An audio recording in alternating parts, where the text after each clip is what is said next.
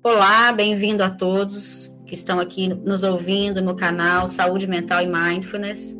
Mais uma vez, eu sou aqui Isabel Vaz, sou psicóloga clínica, coordeno aqui o nosso canal Saúde Mental e Mindfulness. E comigo hoje eu tenho uma convidada muito especial, que é a Letícia Araújo, eu vou apresentá-la daqui a pouquinho. Está comigo aqui também a Leila Ribeiro, né, que é a nossa parceira aqui no Espaço Terapêutico Isabel Vaz. E hoje nós finalizamos aqueles episódios das pílulas de saúde mental. Hoje é o nosso terceiro e último episódio da série. Então já falamos aqui sobre saúde mental nas organizações, saúde mental na saúde, né, no espaço de saúde, e hoje nós vamos falar de saúde mental na educação, né, com um enfoque muito especial a respeito do ensino remoto.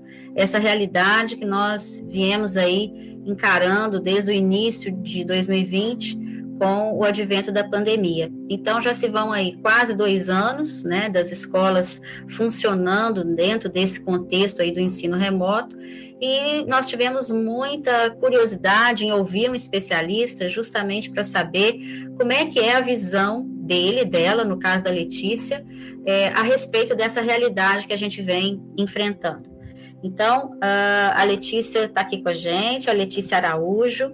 Eu vou apresentar aqui o currículo da Letícia, que é um currículo muito rico e muito voltado para essa nossa discussão de hoje. A Letícia é empreendedora, consultora, é pedagoga empresarial, professora de pós-graduação e formação tecnológica presencial e EAD, designer instrucional e apaixonada por comunicação, educação e tecnologia Letícia é especialista em empreendedorismo, gestão de negócios, marketing, comunicação corporativa e educação online. Ela tem como propósito transformar pessoas por meio de uma educação empoderadora e por soluções educacionais eficientes.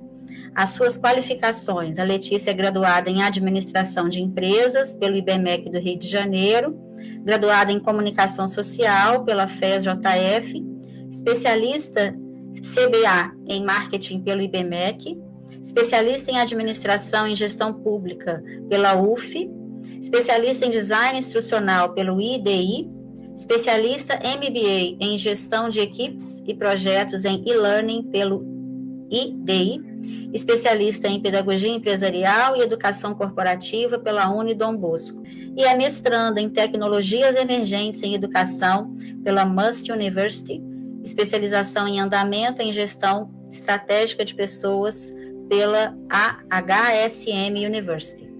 Letícia, com esse amplo currículo, eu tenho certeza que, e com a sua experiência também, eu tenho certeza que você vai enriquecer muito o nosso canal aqui hoje. Seja muito bem-vinda. Obrigada, obrigada, Isabel, obrigada pelo convite, obrigada, Leila. É um prazer estar aqui, né, batendo esse papo com vocês hoje sobre um tema que eu sou tão apaixonada, né? Uhum. e espero contribuir aí com vocês. Uhum.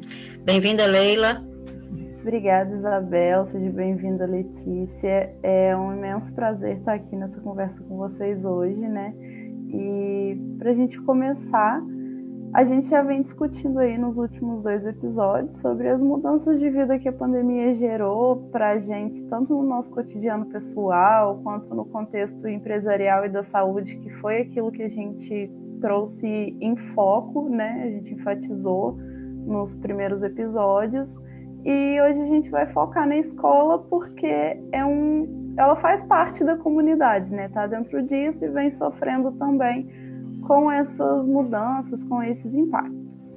Eu gostaria de começar apresentando dois dados, né, uma pesquisa realizada no ano passado pelo Datafolha sobre a educação não presencial, que mostrou o impacto na saúde mental de alunos. Essa pesquisa trouxe para a gente que é, é uma visão dos pais em relação aos seus filhos nessa educação não presencial, mostrando que 64% desses pais percebem os seus filhos mais ansiosos, 45% deles percebem os filhos mais irritados e 37% percebem seus filhos mais tristes. E além desse impacto nos alunos, né, e consequentemente nas famílias, porque os pais estão lidando com esses filhos é, mais ansiosos, irritados e tristes dentro de casa, lidando, né, como a gente falou no primeiro episódio, num contexto de trabalho e de lidar com educação no mesmo ambiente, mas a gente também tem os professores que têm sofrido com toda essa adaptação.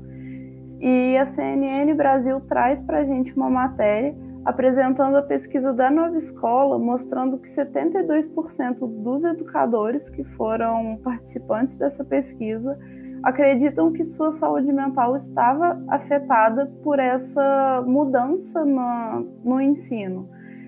E eles indicam principalmente ansiedade, estresse e depressão.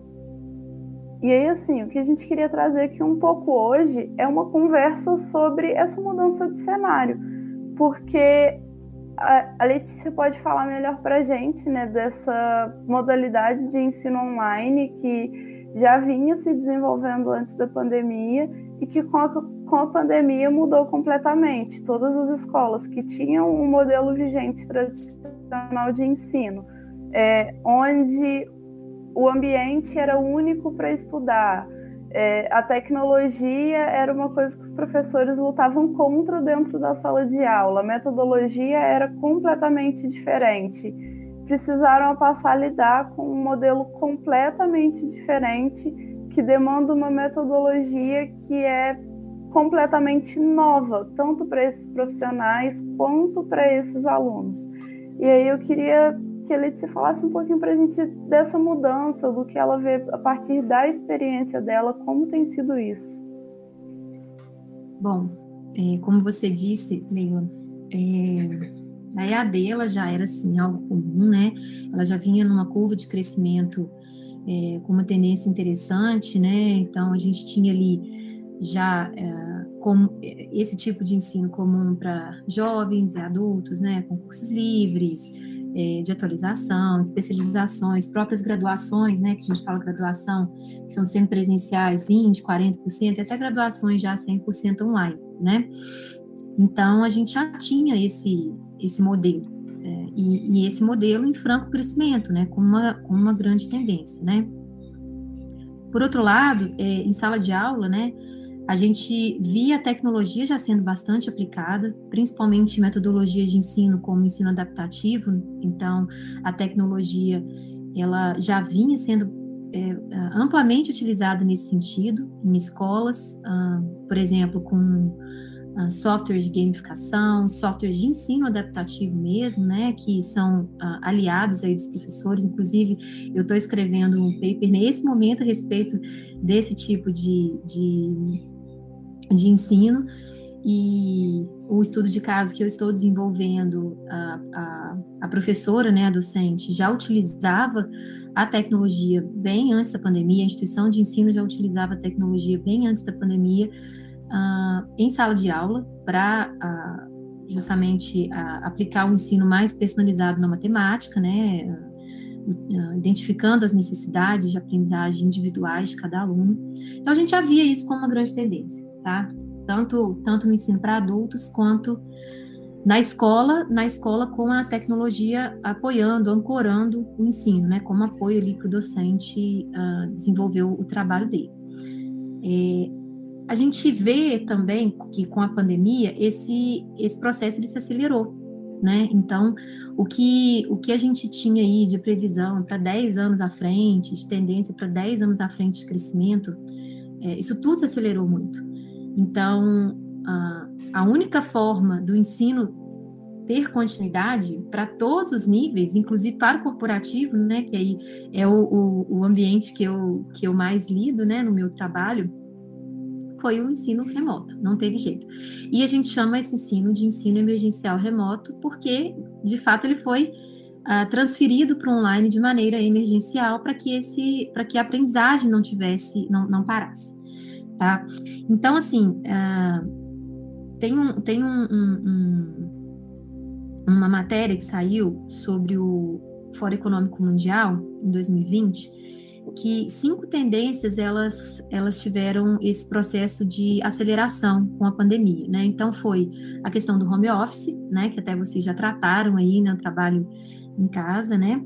Pagamentos digitais, né, a telemedicina e a robótica, as, as compras online e as entregas por robô, e a questão da EAD e do entretenimento à distância. Né? Então, antes da pandemia, o que, que acontece? A gente já tinha esse, esse processo acelerado, a EAD já estava, já era ali uma tendência, já atendia muitas pessoas que não, que, que não tinham, se, se fosse só para contar pelo presencial, não iam conseguir desenvolver uma graduação, uma especialização, né? É, mas ainda havia uma resistência de muitas pessoas, até por experimentar o modelo, né? principalmente adultos, uh, que vinham de um ensino tradicional, inclusive na, na faculdade. Então, a gente já tinha essa, uma, uma, uma, resistência, né? Uh, que ela vinha assim, sendo, que, sendo, quebrada ao longo do tempo, mas a resistência ainda eh, existia. E a questão da, da própria aceitação desses diplomas, desses certificados pelo mercado, né? Só que com o isolamento social, não teve jeito. Então, quantos, por exemplo, alunos que nós vimos formando é, no meio da pandemia, que acabaram fazendo um curso que teve aí uma, um, uma parte, né? Vamos colocar assim, dois anos e meio, três anos presencial, e o final desse curso acabou tendo que ser online. Então. Eu mesma fui uma delas, né, Letícia? Pronto. Estou aqui como exemplo vivo.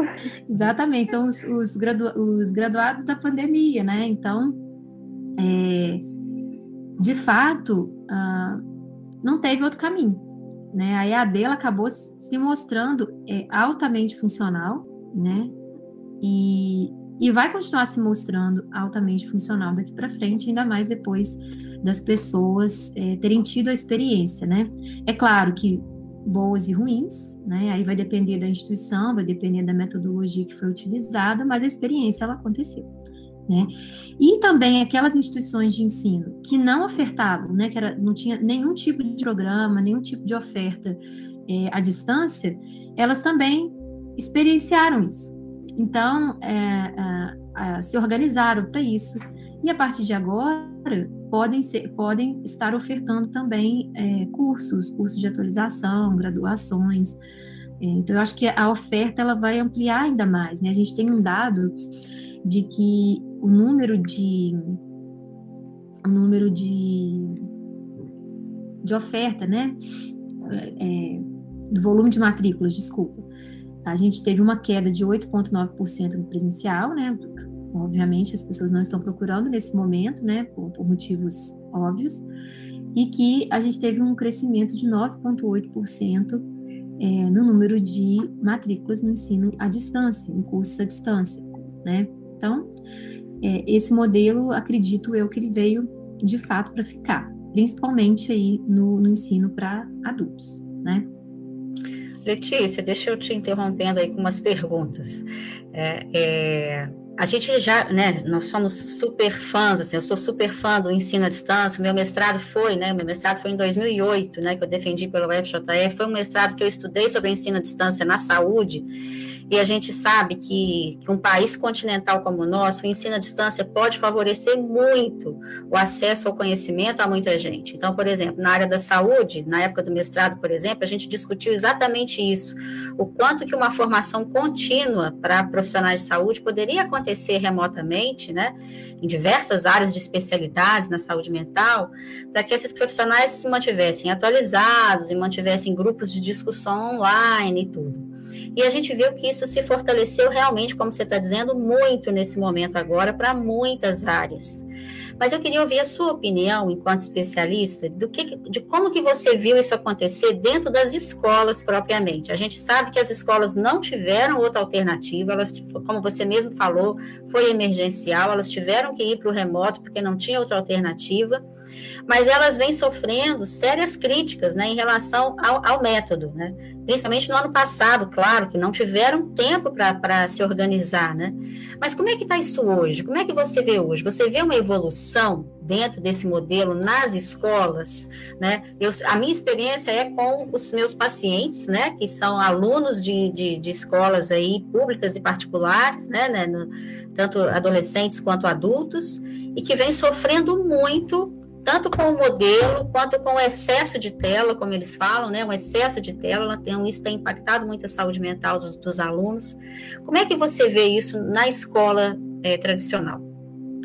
Tá, vamos lá. Eu acho que a gente pode é, separar essa discussão em alguns blocos, digamos assim, né? Uhum. É, o bloco que eu posso é, te, te dar uma opinião assim, um pouco mais consistente, mesmo assim generalista, né? Ela não vai é, representar o todo, porque a gente precisaria de ter estudos e pesquisas para a gente poder já ter uma opinião um pouco mais consolidada, é, mas, o, mas em termos metodológicos, né, em adaptação de metodologias. É, sim, eu acredito que as escolas que se propuseram né, a, a buscar essa adaptação, elas vêm avançando, né? Então, até é, coloquei aqui algumas questões, né, de, da busca por metodologias inovadoras de ensino, né, é, da criatividade, né, para levar esse, os conteúdos para os alunos, a criatividade nas propostas de atividades para os alunos, né, metodologias ativas de ensino, utilizando é, do próprio ensino online, aqueles professores que não tinham contato mais profundo com as tecnologias digitais de comunicação e informação, eles passaram a ter, passaram a, a, a, a, buscar entender o funcionamento, a integrar isso né, na sua, na, no, no, plano pedagógico de ensino mesmo, naquela disciplina. Então, assim, é, dentro daquelas instituições que se proporam a realmente buscar uma adaptação e a buscar uma excelência no ensino, eu vejo essa evolução. Novamente, a gente não consegue fazer uma generalização, porque a gente precisaria analisar o que aconteceu em cada caso. Eu acredito que né, hoje já estão sendo desenvolvidos muitos estudos é, de caso né, com, com, instituições, e a gente vai ter um volume maior de, de informações e de dados que estão sendo colhidos nesse momento e serão colhidos no pós pandemia, né? Que se Deus quiser, isso vai passar logo. é, aí sim a gente vai ter condições né, de, de fazer uma análise mais aprofundada. Mas, é, é, é, é, pensando num contexto ali de condições uh, financeiras de investimento em, em softwares e plataformas, uh, por outro lado também em casa, né, aquelas crianças que têm também aquela condição de ter um computador que, que abarque ali um sistema que, né, exclusivo para aquela criança estudar, eu acredito que essas escolas conseguiram avançar sim. E eu estou, de novo, estou falando em termos metodológicos, né? Não estou falando nos impactos na saúde mental, porque aí eu só posso dizer como mãe, e não como especialista, que já é uma boa especialidade. Com né? certeza. Mas daí eu só posso dizer como mãe. Né? Uhum. Então, assim, é claro que essa questão que você colocou, Isabel, do excesso de telas, é uma questão que a gente vai ver o impacto disso, né, é, no futuro próximo. Ah, a gente sabe, né, por meio de dados, que o excesso de estimulação, ele tem o mesmo, e aí né, você vai poder ah, falar disso melhor do que eu, que o excesso de estimulação, ele tem o mesmo efeito de, que, do, de estimulação nenhuma, né, na, na no nosso cérebro, né? A estimulação é, excessiva visual, ela inibe o aprendizado. Então, assim, a gente precisa de ter ainda esses estudos que eu acho que vão ser feitos, estão sendo feitos para a gente ter informação um pouquinho mais abrangente. Mas em termos metodológicos, em termos é, de busca de novos caminhos, de uma educação mais inovadora, sim, com certeza o avanço ele, ele vai tá, está acontecendo e a tendência é que é, aconteça ainda mais avanços, ainda mais inovações dentro da escola. Coisas que eram discutidas um pouco meses antes ali da pandemia, né? A uhum. gente vê que, que já está na prática né, da, das escolas. É. Que bom ouvir isso, Letícia. E você disse para gente, quando a gente ainda estava em off aqui, que você prestou algumas consultorias nesse período, né? Você, você me diria que as escolas têm buscado é, consultoria, elas têm buscado a opinião do especialista, das pessoas, para poderem realmente adaptarem o modelo daqui para frente? Sim, com certeza, né? Ao longo do ano passado, além da, da das consultorias que eu prestei, eu participei é, de muitas, uh, muitos grupos de estudo online, né, gratuitos, tanto das escolas, uh, tanto, tanto de, de, de, instituições de ensino, quanto de editoras também, que se propuseram a, a trazer esse conhecimento sobre tecnologias inovadoras, metodologias ativas de ensino, metodologias ativas de ensino online, ensino híbrido, né, que vem aí, esse sim como uma grande tendência para a educação em todos os níveis a partir de agora, né? É, então, assim, e, e esses, e, e, essas informações, elas continuam sendo muito compartilhadas, tá? Isso, isso é algo que, assim, a gente está sempre recebendo é, fóruns, discussões sobre a temática, e as escolas, elas, ah, de forma geral, de novo, né? É muito uhum. difícil a gente analisar nesse ponto. Sim, sim. Mas aquelas que eu tive contato, todas buscaram especialistas ou tiveram apoio e suporte já daquelas ferramentas tecnológicas que já utilizavam, né? Uhum. É, essa escola, por exemplo, que eu estou fazendo um estudo, é uma escola daqui de Juiz de Fora, sobre o uso de uma ferramenta adaptativa para o ensino de matemática. Essa ferramenta já era utilizada dentro da própria plataforma que a instituição já utilizava. Então, a instituição já tinha uma plataforma para é, disponibilização de materiais, já tinha essa, esses, é, é, a utilização dessas ferramentas adaptativas. Então, assim, é, eu vejo que, que todos estão buscando uh, inovar né, nos processos, nas metodologias, para se adaptar realmente ao novo cenário, né, ao, ao novo normal. Sim, que bom. E assim, uma das dificuldades que a gente vê muito aí no âmbito mesmo da não só da saúde mental, mas da educação de uma maneira geral, é a dificuldade do próprio aluno se adaptar com o método, né? Então, você está me dizendo que as escolas, né, tá, não pode generalizar, mas muitas delas estão buscando, correndo atrás aí do especialista para poder se adaptarem, mas o aluno está sentindo muito esse novo modelo, né? Eles se sentem muito solitários, eles se sentem desmotivados para aprender, e aí das mais diversas faixas etárias que eu tenho atendido, né? Então ele se sente muito desmotivado, desinteressado, com manifestações até depressivas, de estresse e tal, nesse longo prazo aí, né? Então, a gente também discutia aqui um pouco antes de começarmos, né, Letícia, o quanto que também o nosso ensino, principalmente o nosso ensino brasileiro, antes estava muito pautado num modelo, né, que a gente chama conteudista, que você, né, a gente conversou um pouco, você vai falar um pouquinho disso, mas que também é, o aluno estava muito habituado a receber conteúdos prontos, né? Talvez o, o, ensino remoto, o ensino à distância, ele, ele necessite de, do desenvolvimento da autonomia do aluno no aprender, né? na aprendizagem, né? Como é que você vê essa dificuldade especificamente? É, bom, é, acho que a gente precisa analisar isso por, por faixas, né? Por faixas etárias.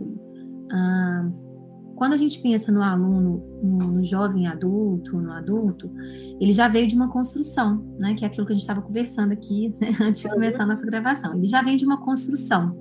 É, e talvez ele não tenha aprendido como aprender, como aprender sozinho. Ah, e, além disso, né, o, o modelo emergencial remoto, que, que, que trans, só transpõe né, o, o, aquele conteúdo presencial para a tela, acaba sendo sim cansativo, porque você fica horas ali na frente de um computador escutando um professor, né, sem que haja é, é, interações, uh, dinamismo, é, e acredito eu que as instituições já tenham se adaptado em relação a isso também, né, porque, eu, porque de fato esse modelo é, para o ensino online, ele não funciona, né, uh, eu trabalho, é, Isabel, eu trabalho e eu acredito é, com a linha de microaulas, tá? É, então, a, a, nossa, a nossa capacidade de foco, ela é muito pequena é, em relação a tempo, né? Então, eu acredito, por exemplo, eu, é, nos, nas, nas, formações que a gente trabalha uh, na minha empresa, as aulas têm no máximo 5, 8 minutos. Aquela que, que é muito, muito grande são 8 minutos, mas eu foco sempre em 5 minutos de aula gravada, tá? E não aula síncrona. As uhum. aulas síncronas, elas precisam de um dinamismo, né? precisam de metodologia. Então, é, metodologia ativa para online. E o próprio aluno adulto, ele demanda outro tipo de, de, de método, né? Que a gente não fala que é uma pedagogia, é uma andragogia, que é um conceito no qual a gente estuda a forma como o adulto é, aprende. E o adulto, é, o cerne do aprendizado do adulto está no sentido, ele precisa ver sentido naquele aprendizado. Então, existe toda uma metodologia por trás para fazer com que um conteúdo ele se torne mais atrativo, que o aluno esteja motivado a estudar, né? Então, o primeiro ponto é esse, em relação ao adulto.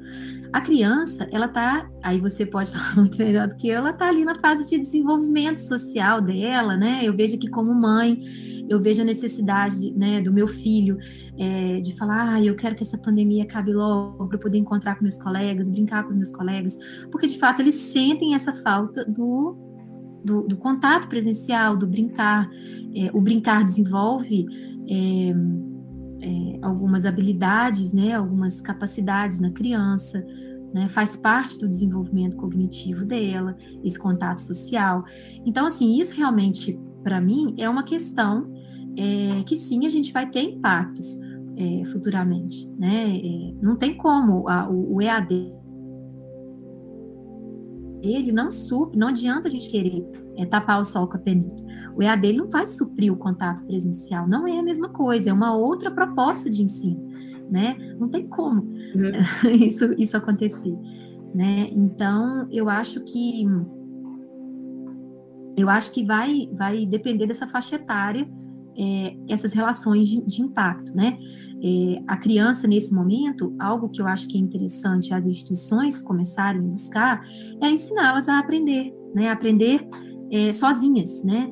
Estimular a, a, autoaprendizagem, né? E aí, se eu vejo que o adulto também não tem essa habilidade ainda, eu posso estimulá-lo a, a, a aprender por meio de atividades, por meio de atividades ativas, né, em que ele tem que, que ele mesmo construir uma temática a partir de uma, uma pergunta. Existem metodologias como o PBL, por exemplo, que a, auxiliam nesse processo. Então, você tem um problema você tem que buscar uma solução para aquele problema. Né? Então, é, vejo muito por, por essas questões, né? Dependendo de, de, faixa etária. Isso precisa ser adaptado, né, Letícia, a cada faixa etária.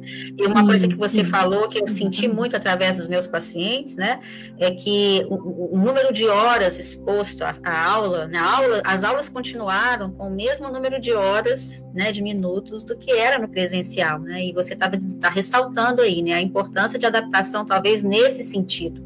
Né? Então, eles, eles ficaram e estão muito expostos. Eu tenho uma, é, eu, eu, eu acho, Isabel, que lá no início uhum. esse movimento aconteceu, mas as próprias instituições elas foram adaptando isso ao longo do tempo. Né? Então eu percebi essa redução de tempo na frente da, da, do computador, por exemplo, na escola do meu filho, uhum. né? É, é essa, a, o número de, de, de Ele tem que idade, Letícia? Ele tem que idade? Nove anos. Nove anos. Uhum. Então essa essa adaptação. Então assim, é, novamente é, foi uma curva de aprendizagem que, que todos foram obrigados a passar, né? Eu gosto de ressaltar muito isso, porque a gente precisa ver esse lado também, né? Que as, as instituições que não eram EAD, elas foram pegas de surpresa. Então, foi uma curva de aprendizagem. É, acredito que lá no início estava todo mundo ali tentando e buscando é, dando as suas braçadas, né? continuidade, sim. Mas eu vejo também que as coisas foram se ajustando ao longo do tempo, né? Uhum, todo mundo uhum. foi se ajustando uhum. e Bom, é, acredito eu que a maioria, também, também não posso generalizar, que a maioria também já tem adaptado essa questão de número de horas na frente da tela, que de, de fato não é saudável realmente para nenhuma faixa etária, né? Exatamente. E é aquilo que você, falou, o nosso tempo de concentração, seja online, seja presencial, ele é limitado, né? Então, assim, isso precisa ser repensado. Até porque os estímulos que o aluno, seja ele adulto, ou, criança, ou adolescente, os estímulos que ele, que ele tem presencialmente são muitos, né? Então, é o colega que está sentado do lado, é aquele professor que está ali presencialmente, é a hora do intervalo que ele sabe que ele vai poder conversar, brincar, se divertir, né? Então, na tela não tem isso isso. Então, fica realmente o trabalho pelo trabalho o tempo todo, né? Então, isso é muito pesado. Oi, Você... Oi Leila. É aquele tempo de descanso que o aluno tem que faz ele voltar a focar no presencial, né? Entre uma aula e outra, que ele, como você bem falou, vai conversar com um amigo, vai ter toda aquela interação que é o que faz a criança querer ir para a escola. Quem tem contato com criança pequena é, sempre ouviu isso Sim. Tem férias, voltou das férias, quer ir para a escola ver o amigo. Tá na pandemia, fala da escola com saudade do colega, sim, do professor. É. Então, eu acho que é muito importante toda essa questão do avanço da tecnologia, da metodologia ativa, mas ainda fico muito preocupada com as crianças, principalmente nesse ponto sim, da interação. Sim. Claro, claro, né? É, é, é uma questão é, paliativa, né? O, o, o, ensino à distância para essa faixa etária. Como você Apesar de falou. que eu acredito que é uma tendência a algumas metodologias, né? Então, por exemplo, o próprio ensino híbrido, né? Ele vem como uma metodologia ativa e é, forte como tendência e ele não vai substituir o momento presencial, não é isso, né? É, é, esse momento presencial para a criança é muito importante, sim. Isso já eu, eu, a gente não precisa nem de, de focar muito nisso, porque de fato, assim, isso é mais do que sabido, né, para o desenvolvimento da criança. Uhum. Né? Então, você está falando do ensino híbrido, que parece, né, Letícia, você está dizendo, e eu tenho escutado muito isso mesmo, como uma forte tendência, né?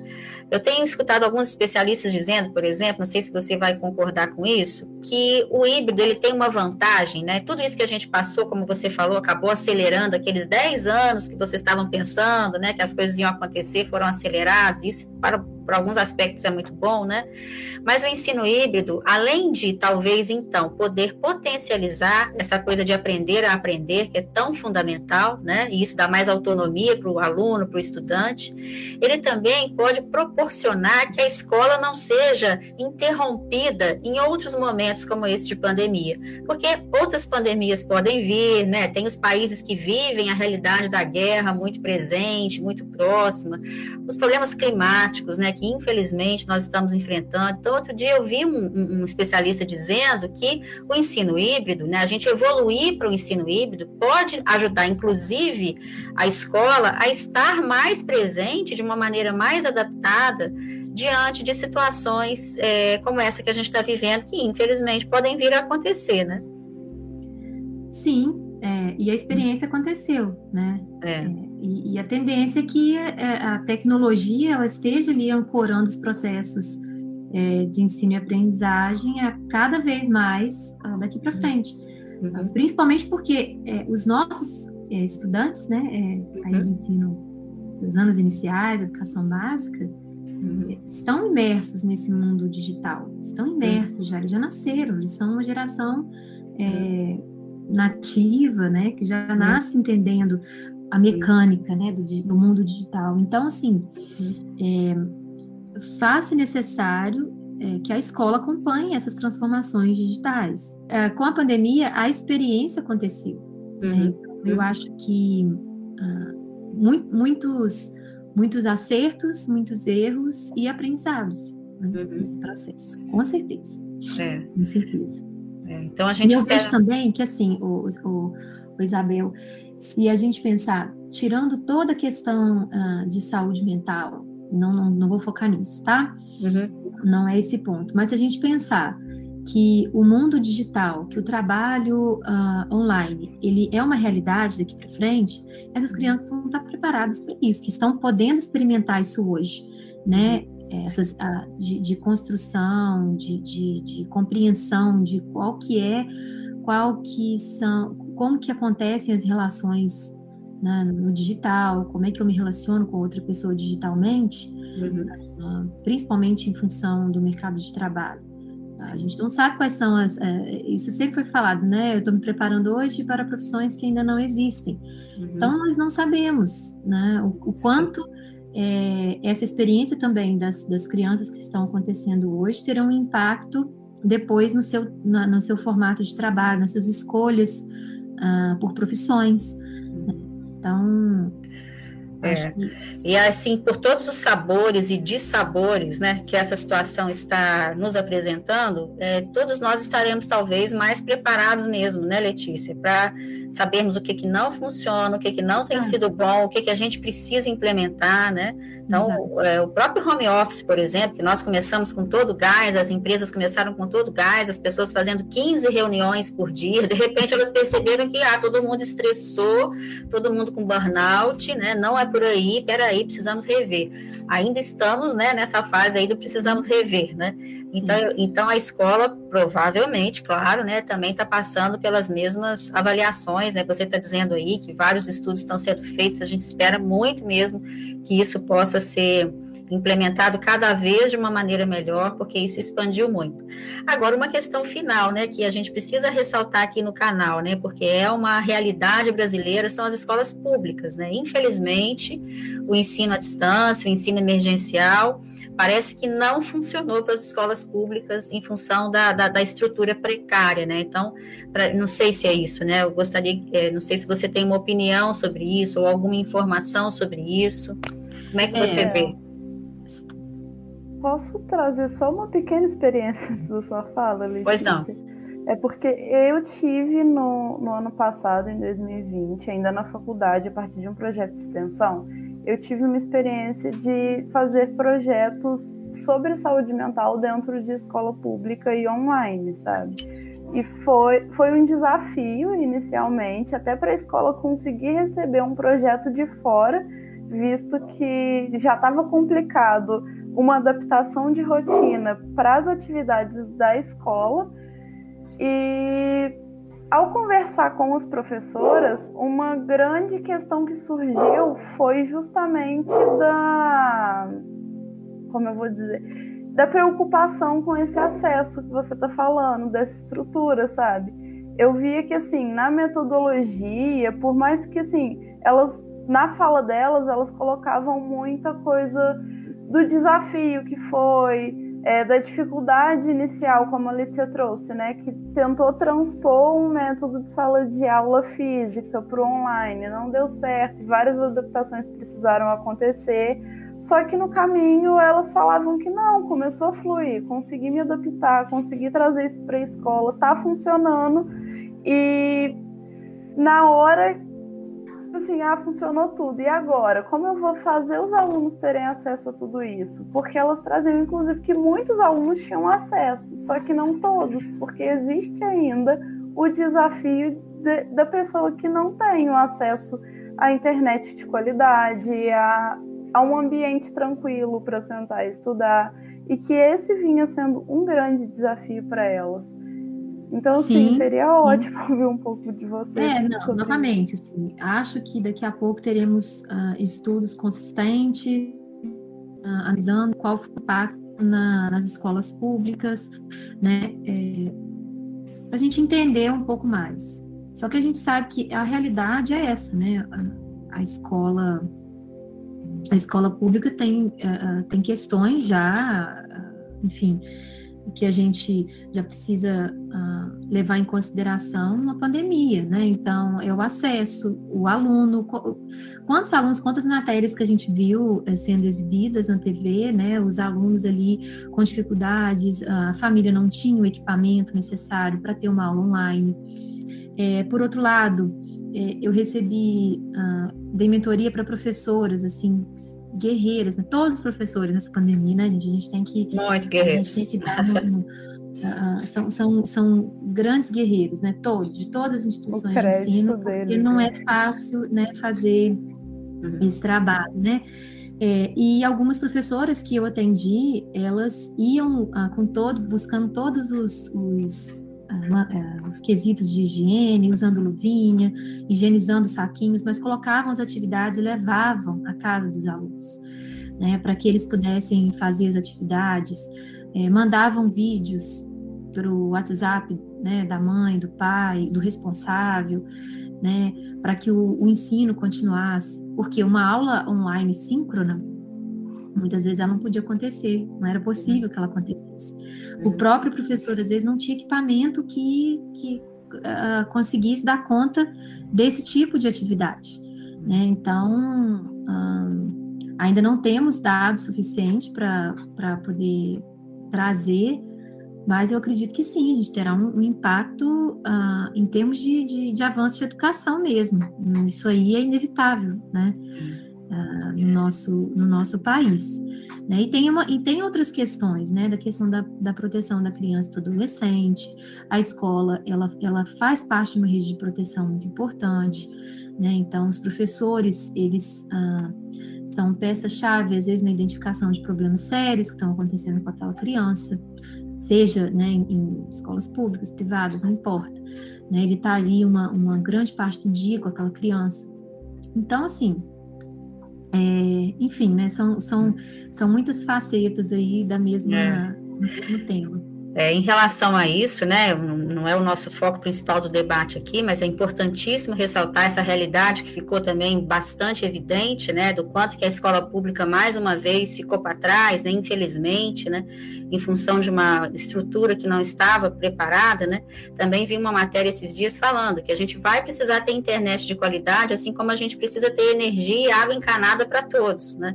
Então, a internet estando disponível para todos, uma internet de qualidade, também vai ser fundamental para que a gente possa evoluir, quem sabe, para esse ensino híbrido, né, que a Letícia colocou e que a gente acredita que vai ser um, uma, né, um, um forte, né, uma, uma, coisa que vai fortalecer muito a educação daqui para frente, para que todos tenham acesso a tudo que o ensino remoto é, viabilizou e vai continuar viabilizando né? É, falando, falando dos professores, Isabel, eu queria trazer, né, que eu, eu vejo como os, os, grandes heróis aí da nossa Com educação certeza. nesse momento, eu queria trazer um, alguns dados que eu mesmo colhi para um, um artigo que eu escrevi no início desse ano. Sim. É, que eu entrevistei uh, ah, 84 professores, tá? É, de rede pública, rede privada, e esses dados assim mostram para a gente o quanto eles uh, buscaram se adaptar e buscaram informação e buscaram tecnologia uh, e, e, e, metodologias inovadoras para dar continuidade ao seu trabalho, né? Então, é, desses 84 que eu entrevistei, 87% eles formaram há mais de 16 anos. Então, né, se a gente conta aí 10 anos para trás, já aconteceram muitos avanços nesse, nesse, tempo, né? Então, é, 81% gravou videoaula né, para uhum. enviar para os alunos ao longo desse período. 70, uhum. 77% ah, relatou que, que teve facilidade com o uso da tecnologia, que não tiveram grandes problemas, e que para eles 66% dos alunos também tiveram facilidade no uso, então não, não tiveram aí grandes problemas, né? Isso só corrobora para a gente que assim as questões são outras, né? E não uhum. do, do, método, né? Ou, uhum. E quando tem a, a tecnologia disponível também não é esse problema para dar continuidade. Uhum. É, 63% recebeu capacitação da instituição de ensino em que trabalha, então uhum. mostra que as instituições de ensino é, se preocuparam e buscaram capacitar esses professores, e 82% uhum. também buscou capacitação por conta própria, uhum. né? E, além disso, 82% desenvolveu um, um, plano pedagógico integrando essas ferramentas. Então, uh, tudo foi, todo o planejamento anterior foi, foi uh, paralisado e feito um novo planejamento integrando essas tecnologias. Então a gente vê que assim, é, por parte dessas, é, como, como a gente disse, né, não podemos generalizar, as partes das instituições que puderam é, fazer, que tinham condições é, econômicas para isso, os estudantes, os professores, o que pode ser feito, o que pode estar sendo feito, eu acredito que está sendo feito. É, agora, as questões realmente de, de saúde mental, de desenvolvimento né, de interações, isso aí já é uhum. né, realmente mais é. complicado os, os, estudos disso também, nós não, não, temos ainda né, estudos assim contundentes a respeito disso. O que a gente sabe é na clínica do dia a dia, né? Existem algumas pesquisas fora do Brasil, a gente já falou aqui no nosso canal em outros momentos, de pesquisas fora do Brasil, falando né, do aumento né, dos problemas de saúde mental de uma maneira geral, não só entre estudantes, né? É, e aí você me corrija se eu estiver errado, né, Isabel? Porque não é só questão do isolamento, né, mas uhum. do medo né? Isso, que, claro, que, tem muitos fatores. Ela, ela, acaba gerando nas pessoas, Sim. as perdas, né? Perdas é. próximas, às vezes dentro do núcleo familiar, Sim. as notícias, né? Isso tudo vai, vai gerando uma série de emoções nas pessoas, né? Nós todos somos impactados por isso, alguns é. mais, outros menos, né? Mas to, todos nós estamos ali, né? Nessa, nesse nessa atmosfera, né? E é. as crianças também, né? Não tem como elas não estarem inseridas nessa atmosfera, né? Não dá é. pra gente, né? É. E assim, uh, falando disso na escola, né, fazendo uh, atividades, né, isso eu vi, por exemplo, aí eu posso ser como mãe, né, e acompanhando as uhum. atividades, eu vi ali atividades sendo feitas a respeito uh, do, do, coronavírus, né, transmissão, isso tudo. Então, assim, é, querendo ou não, isso vai afetando, né, as nossas uhum. crianças também. Elas também estão ali fazendo parte de, de tudo que está acontecendo, né? Sofrendo influência de tudo que está acontecendo. Sem dúvida. E em termos de educação, o que eu tenho visto através dos meus pacientes, Letícia, é uma falta de perspectiva em relação ao futuro, que realmente essa situação da pandemia, né, ela está impactando muito nisso, né, de previsões futuras, né, e tal. Então, isso tem feito, principalmente os jovens, sofrerem muito, né? Mas realmente não é um momento que a gente consiga fazer grandes previsões, estamos tendo que viver um dia de cada vez, né? E no tocante aí à educação, a gente viu que era um trem-bala que estava a 200 km por hora e todo mundo teve que entrar nesse trem-bala correndo e se adaptar com o trem em movimento, né?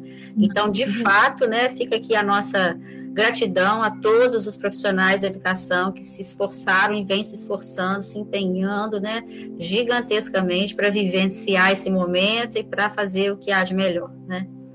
E, e, eu gostaria de saber se você tem alguma uh, questão que você gostaria para finalizar, Letícia, ou mesmo uma fala sua, antes de eu te agradecer imensamente aí pela sua participação. Ah, eu, eu eu gostaria de dizer assim, para a gente ter esperança, né? Esperança de que, uh, que as coisas vão melhorar, uhum. é, esperança de que tudo que nós estamos vivenciando hoje, é, inclusive na educação, né? Que traga uh, bons frutos aí para frente, né? Que todos esses avanços em tecnologia e inovação só tragam benefícios, né? Para o momento pós-pandemia. Uh, nas formas de aprender, nas formas de ensinar. Uh, prefiro tentar olhar com esse, com esse olhar um pouco mais otimista, né? Lógico, não deixando de lado as questões e os impactos negativos, claro, né? A gente não, não, não tem como tampar isso, não tem como vendar os olhos, mas é, tentar olhar de uma forma otimista, né? Eu uhum. vejo, por exemplo, que talvez aí, aí de novo eu trago meu relato pessoal, que eu Sim, fundamental. eu vejo que é, eu já era uma mãe que que estava sempre muito integrada ali no processo de ensino-aprendizagem do meu filho, é, sempre fui muito parceira da escola, né? Sempre busquei é, trazer é, conhecimentos, agregar novos conhecimentos para ele. Eu vi que é, a pandemia ela acabou me, me aproximando ainda mais do processo, né, me fez compreender muito mais, acredito que muitos, para muitos pais também foi assim, compreender muito mais os processos né, da escola, é, compreender também o lado dos professores. Então, uh, é isso, eu acho que é a gente olhar para frente, a situação está aí, né? não tem como a gente mudar exatamente neste momento. Né? A gente está esperando a reabertura das escolas, esperando uma vacinação né, para que a gente fique né, de fato um pouco mais tranquilo com toda essa situação, né? a vacinação ela se completar e as pessoas estarem imunizadas e, e, e a gente ter um pouco mais, né? um, uhum. um pouquinho mais de tranquilidade para passar por esse por essa fase mas tentar olhar dessa maneira, né, dessa, dessa aproximação, desse, desse olhar para o futuro como, como uma esperança, né? E para os jovens, uh, eu que estou imersa aí na área de tecnologia também, uh, muitos campos vão se abrir daqui para frente, né? De, de novas áreas a serem atendidas, né, no mercado de trabalho. Então, é, para o jovem, é, é claro que no momento, por exemplo, de uma escolha de uma graduação é complicado, mas as, as portas né, da, da mudança, da inovação, ela tá, elas estão abertas. Então, muita coisa nova vem por aí, muitas novas oportunidades também, né? Então, acho que é, é. isso, olhar com, com esperança. A gente tentar ser otimista. Ah, bom demais. Eu, nós também somos muito otimistas, Letícia, né? Assim, a nossa, a nossa visão é essa, sabe? De que nós somos muito capazes de nos adaptarmos, né? Estamos nos adaptando, estamos inovando, estamos contribuindo a cada um dentro da, seu, da sua área de ação, do seu raio de ação. Então, eu também sou muito otimista nesse sentido, né? E você falou de um legado aí que nós não citamos aqui no nosso episódio de hoje, mas que eu acho também que tem, vai ser fundamental, que é essa participação mais próxima que o ensino emergencial à distância gerou da família com a escola, né, com a metodologia de ensino, com o aluno, né, aquelas famílias que puderam disponibilizar o tempo delas para estarem com seus filhos junto deles, né, na hora das aulas, elas realmente hoje têm uma compreensão muito mais clara e muito mais ampla da dificuldade que é ensinar, né, e do quanto que é, o ambiente da escola é importante para a criança, né, então eu acho que isso também tem, tem, tem sido muito, muito bom, né. Letícia, é, vou passar a palavra para a Leila, antes disso eu queria te agradecer muito pela sua participação aqui com a gente, por ter disponibilizado esse tempo conosco, tenho certeza que as pessoas que estão nos ouvindo vão se beneficiar muito da sua experiência, de toda a sua bagagem, e muito obrigada por trazer aqui para a gente dados da sua pesquisa, né, que acho que ainda nem está publicada, né, e você já compartilhou aqui com a gente, então muito obrigada mesmo, foi uma grande honra recebê-la, tá bom? Eu que agradeço, Sabrina, pelo convite. obrigada. Leila? É, eu queria mais agradecer também, Letícia, assim, a sua fala contribuiu demais para a gente aqui e eu acho que estava muito em consonância com o que a gente vem trazendo no podcast e no nosso dia a dia de trabalho, né, Isabel? Dessa visão mais otimista, de acreditar na, na nossa flexibilidade também. Acho que a gente, como psicóloga, se a gente não acreditar na nossa flexibilidade, no nosso poder de adaptação frente aos desafios, a gente não tem por que desenvolver o nosso trabalho, né? Uhum. Então é por isso que a gente vem já construindo esse debate sempre nessa ótica um pouco mais otimista e buscando mesmo enxergar, não sei se o lado bom, mas enxergar o que, que a gente pode tirar que contribui. Eu acho que a sua experiência contribuiu muito com a gente aqui nesse episódio, então eu queria te agradecer muito pela sua fala.